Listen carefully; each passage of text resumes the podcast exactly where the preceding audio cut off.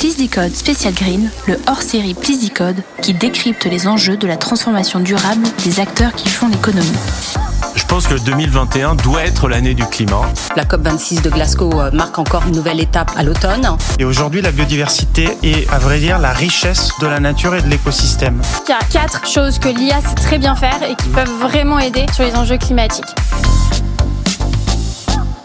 À l'occasion de cette série spéciale du podcast du BCG, partenaire de la COP26, Guillaume Charlin, directeur général du bureau du BCG à Paris, invite des experts du BCG à nous décrypter les enjeux de cette transformation durable pour les entreprises. Cette semaine, il reçoit Quentin Bordet, project leader dans la practice Sustainability du Boston Consulting Group, initiateur du collectif Go Green au sein du cabinet et membre des collectifs de salariés.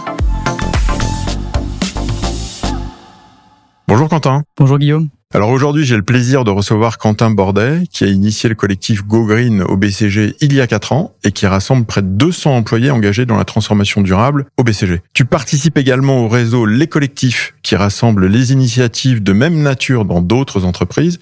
Et à ce titre, tu étais d'ailleurs invité à témoigner à la COP26 sous le pavillon France. Quentin, est-ce que tu peux nous en dire un peu plus sur les aspirations écologiques des salariés au sein de leurs entreprises? Avec plaisir.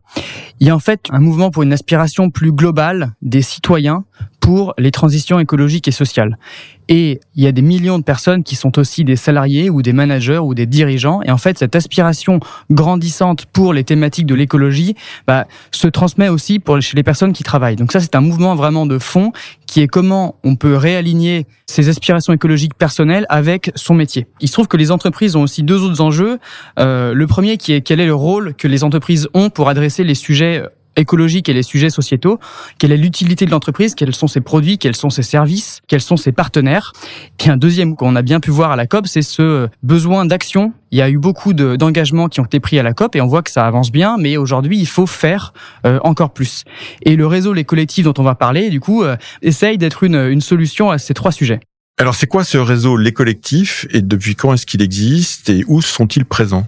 Alors, en fait, face à ces euh, trois enjeux hein, euh, d'alignement entre le salarié et le citoyen, d'accélération des problématiques euh, écologiques et sociales et ce désir d'action, dans les entreprises ont émergé un peu spontanément des collectifs de salariés quand des personnes ont décidé de former des groupes avec euh, leurs collègues, de se connecter et d'essayer de mener des actions concrètes pour participer à faire changer leur, euh, leur entreprise de l'intérieur.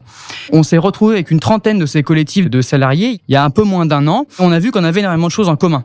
Et donc on avait décidé d'écrire une tribune manifeste qui est parue en avril 2021 euh, où on explique un peu ce qu'on a partagé, ce qu'on a vécu et ce en quoi on croyait en tant que collectif de salariés. Depuis, bah, il y a des collectifs qui ont émergé ou qui sont en train d'émerger dans plus de 150 entreprises.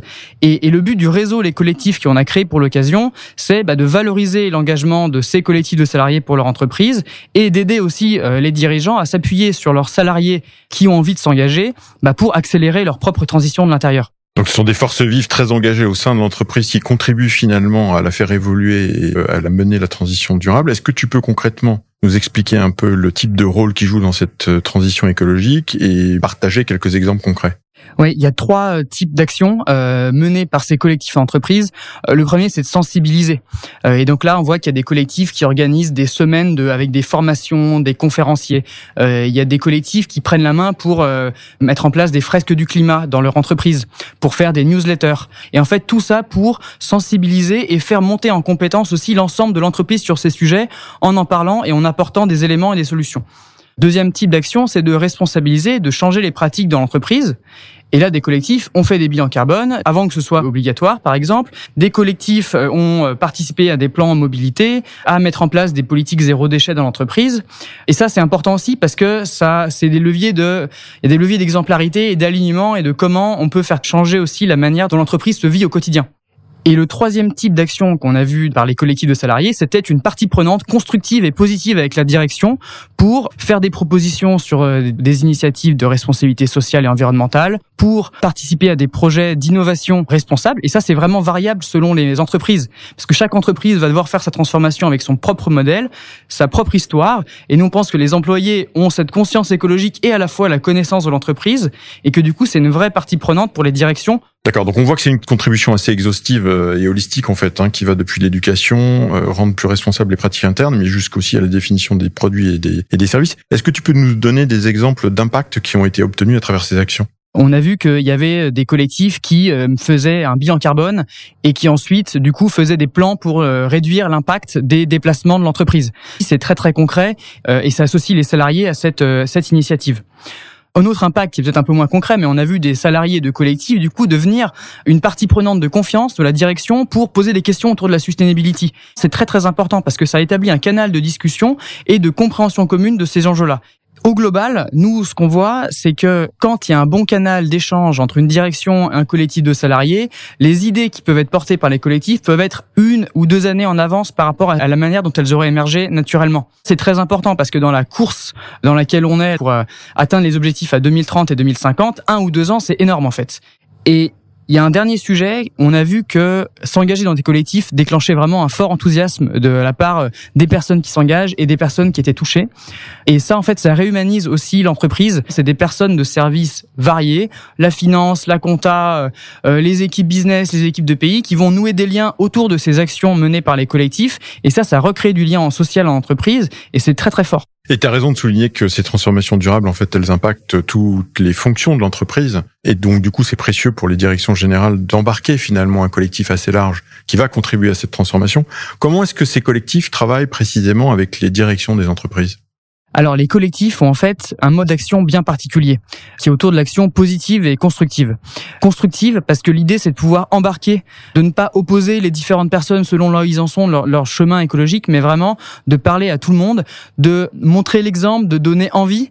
Le sujet de la transition écologique et sociale, qui est très compliqué en fait, et des personnes sont euh, ont, de l'éco-anxiété. Les collectifs permettent de passer à l'action, ça permet de euh, retrouver un chemin positif et retrouver espoir et de voir un impact de ce qu'on fait, y compris en entreprise. Euh, et on pense que les directions ont besoin des collectifs et que les collectifs ont besoin des, directions. Les collectifs, c'est de faire ce pont euh, et d'essayer d'inspirer les dirigeants à s'appuyer sur leurs salariés euh, les plus conscients en entreprise et notamment dans des collectifs de salariés et d'inspirer des salariés pour qui c'est important à s'engager dans leur entreprise pour essayer de la faire changer de l'intérieur de manière positive. Quentin, un dernier mot?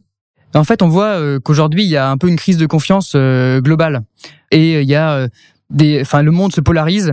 Et en fait, nous, ce qu'on a vu avec la démarche des collectifs, c'est que en créant du lien et en faisant des actions sur son lieu de travail pour faire changer les produits, les services ou les pratiques en entreprise, ça recrée un lien positif entre des personnes. Et on pense que c'est une manière de faire qui redonne de la confiance, euh, même si on n'a pas forcément les solutions.